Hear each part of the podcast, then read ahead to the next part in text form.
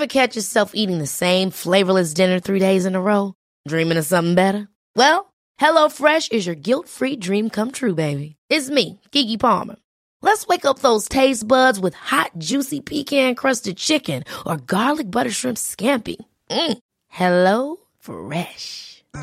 Stop dreaming of all the delicious possibilities and dig in at HelloFresh.com. Let's get this dinner party started.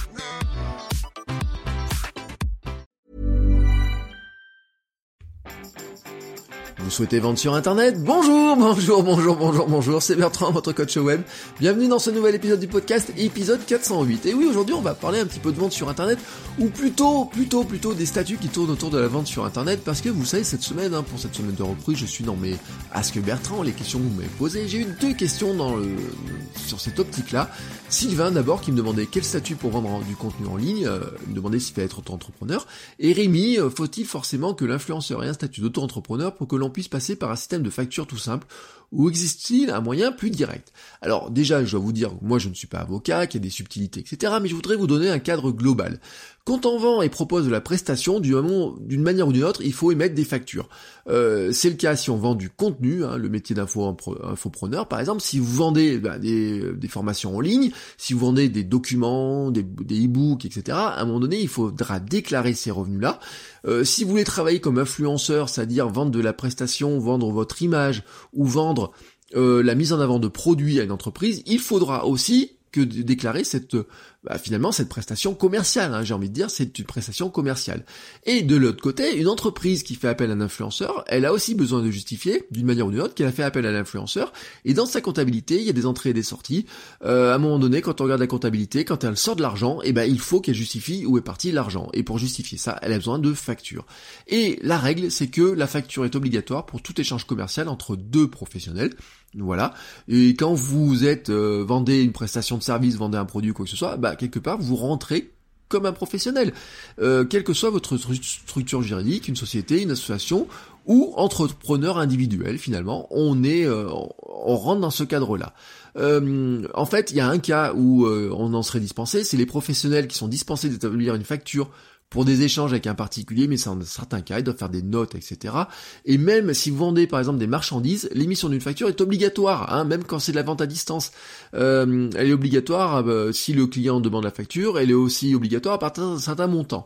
Donc on va dire que le cadre global, hein, vraiment le cadre global, c'est que pour facturer, vous devez obligatoirement être immatriculé en tant qu'auto-entrepreneur ou micro-entrepreneur ou au régime des travailleurs indépendants. Il n'existe aucune limite, aucune exonération ou régime vous permettant de facturer sans être immatriculé. Voilà, ça c'est dit. Donc à un moment donné, il faut rentrer dans les clous.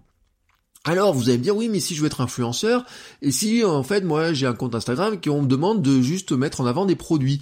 Alors il y a un, cas euh, bah, qui saurait dire euh, on vous donne le produit et c'est juste vous me donnez le produit et puis moi j'en parle, bah dans ce cas-là, oui, bah il n'y a pas de déclaration parce que vous n'allez pas pouvoir faire une facture d'un produit qu'on vous donne, vous pouvez pas faire une facture à 0 euros. Mais sinon, du moment qu'il y a de l'argent, à un moment donné, il va falloir faire une facture. Euh, après, ça va dépendre un petit peu de ce que vous allez vendre, hein, tout simplement.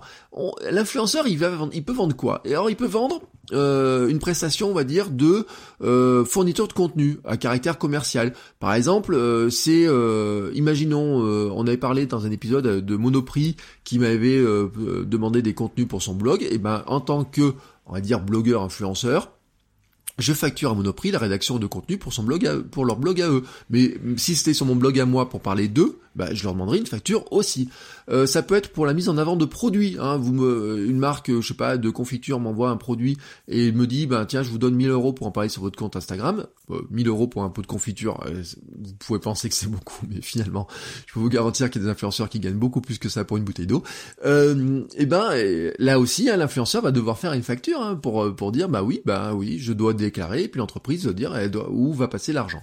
Et ça, il y a aussi une une, question de contrat qui va rentrer là-dedans, hein. quelle est la contrepartie, qu'est-ce que font les uns et les autres, etc.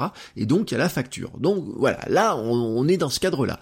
Toutefois, toutefois, l'influenceur, il y a un cas qui est intéressant, et de la loi française d'ailleurs, là-dessus est peut-être un petit peu encore, euh, il y, a, encore des choses qui doivent se préciser, c'est que il y a un moment donné, euh, l'influenceur, pour être lié euh, à la marque, euh, pour être mannequin, vous voyez, euh, c'est-à-dire poser, c'est-à-dire euh, apparaître, il vend son image, j'ai envie de dire.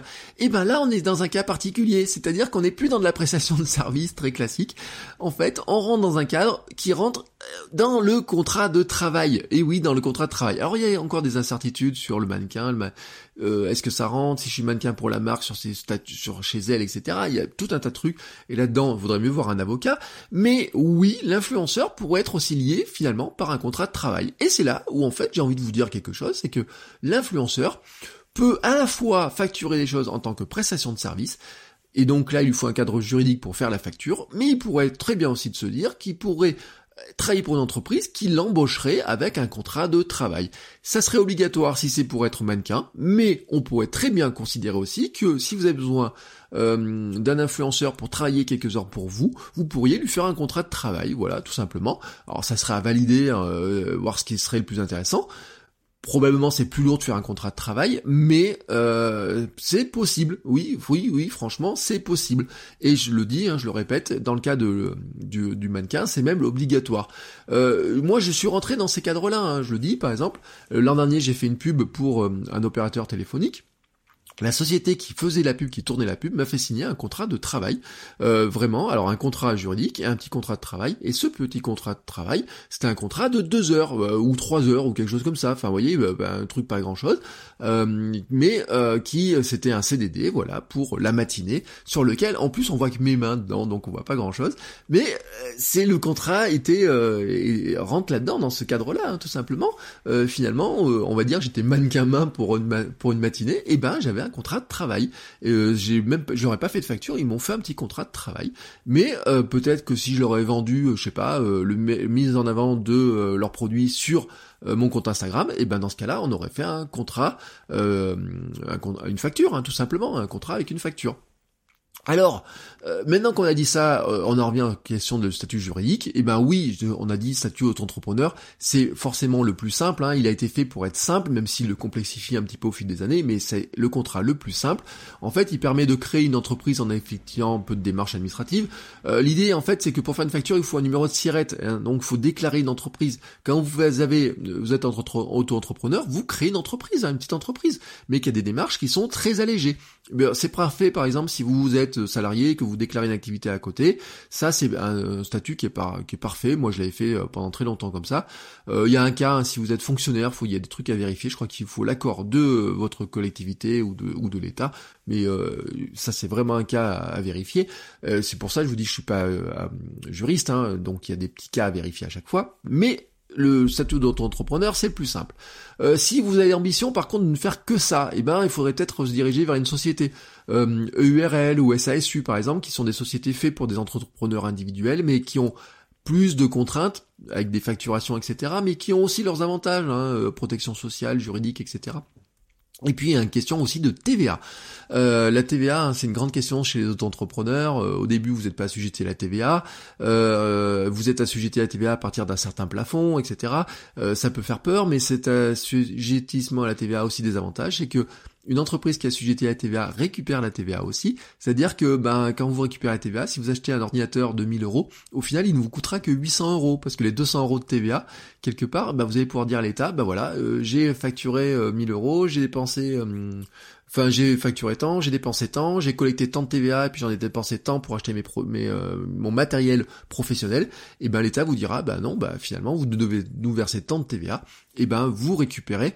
Euh, certes, vous avez bien acheté votre ordinateur 1000 euros, vous avez bien fait un chèque de 1000 euros pour acheter l'ordinateur, mais au final il ne vous coûtera que 800 euros. Et moi j'avais fait des calculs à une époque entre les frais d'hébergement de site, les noms de domaine, les achats de livres, etc., quand on récupère la TVA à droite à gauche, plus sur un ordinateur à 1200, 1300 euros, plus même sur du matériel type des téléphones, etc., vous vous rendez compte quand même que c'est super intéressant d'être assujetti à la TVA, même si ça vous fait une contrainte de plus, faut déclarer la TVA, faut la sortir. En fait, faut se rappeler qu'on la collecte hein, seulement. Euh, c'est un mécanisme qui est, euh, qui est un peu spécial, hein, mais euh, qui est très intéressant aussi, sur lequel il faut se pencher, parce que c'est un des mécanismes de l'économie française. Il faut savoir, hein, c'est les Français qui ont inventé la TVA. et le mécanisme est fort bien foutu, je peux vous le garantir. une autre solution serait de passer par le portage salarial. Portage salarial, c'est quoi? Ben, C'est une société dite de portage. Euh, c'est elle qui va émettre la facture, c'est elle qui va être payée et qui va vous reverser un salaire en échange. Voilà, tout simplement. Euh, elle va vous être salarié pour quelques heures de la société et, et c'est elle qui fait la facture, c'est elle qui récupère l'argent. Et au passage, bien sûr, qu'est-ce qu'elle va faire? Elle va payer les cotisations sociales, elle va payer toutes les cotisations euh, salariales, patronales, etc. Elle va payer, bah, va s'occuper de la TVA et elle va aussi prendre sa commission, son petit pourcentage, bah, pour avoir fait cette prestation-là. Moi, j'ai un statut qui est celui d'entrepreneur salarié. Alors en apparence ça ressemble à celui du portage salarial, sauf que moi je suis membre d'une coopérative d'activité et d'emploi, une CAE, et qu'en fait la CAE bah, c'est quoi? C'est une coopérative, hein, vraiment une coopérative, hein, c'est un statut SCOP. Euh, ça veut dire que je suis en fait tout simplement actionnaire de ma coopérative d'activité d'emploi. On est un certain nombre de salariés, on est tous actionnaires à partir d'un certain niveau. Euh, ce qui veut dire aussi qu'on a un certain droit de regard, on prend des décisions, on vote sur des choses, etc. sur euh, tout un tas de choses. Alors suivant, je suis, je suis dans plusieurs coopératives, hein, tout simplement. Elles ont chacune leurs caractéristiques. Il y en a une qui a suscité la TVA, pas les autres. Il y a tout un tas de trucs qui sont trop compliqués pour être abordés en quelques minutes comme ça. Vraiment, si vous avez des questions, euh, vous pouvez me les poser en direct. Euh, je vous dirai comment ça fonctionne exactement. Mais c'est pour le principe vraiment, c'est ça, c'est que euh, la facturation est faite par ma coopérative d'activité et d'emploi, qui encaisse l'argent, hein, qui s'occupe de toutes les démarches, les la TVA, les cotisations, etc., et qui me reverse mon salaire. J'ai un statut de salarié avec la protection d'un salarié, avec aussi quand vous allez voir un banquier pour emprunter pour une maison, et eh ben vous êtes salarié. Donc elle se pose pas la question de savoir quel est votre statut ou quoi que ce soit. Vous rentrez dans le cadre du salariat, voilà tout simplement, et c'est un CDI. Euh, le volume du salaire est ben, fait en fonction de ce que vous facturez, tout simplement, mais c'est comme pour le portage salarial, sauf que dans la CAE, on est plutôt sur une durée longue, on n'est pas sur de la mission, etc. Euh, et puis on n'est pas régi par les mêmes lois, et d'ailleurs euh, la loi des CAE est probablement plus intéressante, hein, c'est l'économie sur la loi sociale et solidaire, et le statut d'entrepreneur salarié a été codifié dans la loi. Et d'ailleurs, c'est ce qui fait souvent qu'on a, enfin, il y a une tendance à ce que les sociétés de portage salarial essayent de passer en CAE parce que tout simplement le statut de CAE serait plus intéressant. Euh, et souvent on les confond les deux mais ça fonctionne pas tout à fait de la même manière. Et moi j'en vois très régulièrement des gens hein, d'ailleurs je le dis très clairement euh, qui voudraient être euh, qui sont entrepreneurs et souvent quand ils veulent passer un cap à partir d'un certain niveau quand ils veulent plus de protection etc je les envoie souvent vers de la CAE hein, quand ils veulent pas s'embêter avec des démarches administratives etc mais mais c'est pas l'avis de tout le monde hein. par exemple si on en parlait avec ma sœur qui est expert comptable etc enfin qui est plus que ça euh, qui dirait ben, que de toute façon, il serait plus intéressant d'être en URL, etc., pour des questions de coût. Et donc c'est là où le choix du statut est très important. Si c'est pour quelques centaines d'euros euh, dans le mois, même dans le mois, il faut pas s'embêter parce que même euh, le statut d'auto-entrepreneur on peut monter, euh, si on vend que du produit en ligne, etc., ça peut monter même à plusieurs milliers d'euros par mois sans aucun souci de, revenus. Euh, mais euh, il y a certaines considérations à prendre, techniques à prendre. C'est là où je pense que c'est vaut le coup aussi. Ben, ça peut être des avocats, mais ça peut être aussi des comptables, etc., qui vous donneront les subtilités. Pourquoi est-ce qu'il vaut mieux choisir un statut qu'un autre Parce que si vous gagnez plusieurs milliers d'euros, que si vous voulez faire vraiment votre activité, il y a un moment donné, eh ben, ça va vraiment rentrer en jeu. C'est-à-dire que euh, les 2-3% vous gagnez d'un côté sur euh, 100 euros, bah c'est pas très important. Les 2-3% sur 10 000, 20 000, 30 000 euros de revenus, et eh ben ça va devenir très important. Je vous le dis, moi rien que sur cette histoire de TVA sur les achats euh, informatiques euh, et techniques, c'est vraiment une différence qui est extrêmement importante. Voilà, j'espère que j'ai répondu Rémi et Sylvain à vos questions. Hein. J'espère que j'étais assez clair. Voilà, j'ai essayé de faire le plus clair possible. Je vous le répète, hein, je vous donne vraiment un cadre qui n'est pas le cadre d'un juriste, mais vraiment le cadre de moi ce que j'ai vu. Moi j'étais en association à l'époque, j'étais euh, ce que je vous déconseille, j'étais en auto-entrepreneur, je suis maintenant en entrepreneur euh, salarié. Euh, avec ma femme, on a même une SARL, voilà, pour euh, à une époque. Euh, on a quand même un petit peu coûté un petit peu à tout. je vous ai donné mon cadre global. N'hésitez pas si vous avez des questions, vous pouvez m'envoyer un petit message. Et si vous avez des questions générales sur la création de contenu, le marketing, le copywriting, le storytelling ou ne sais quoi, bah n'hésitez pas. Vous continuez à poser vos questions sur votrecoachweb.com/slash répondeur. Et moi, je vous répondrai dans les prochains épisodes. Voilà. Je vous souhaite à tous une très très belle journée et je vous dis à demain pour un nouvel épisode. Ciao ciao. Ciao les créateurs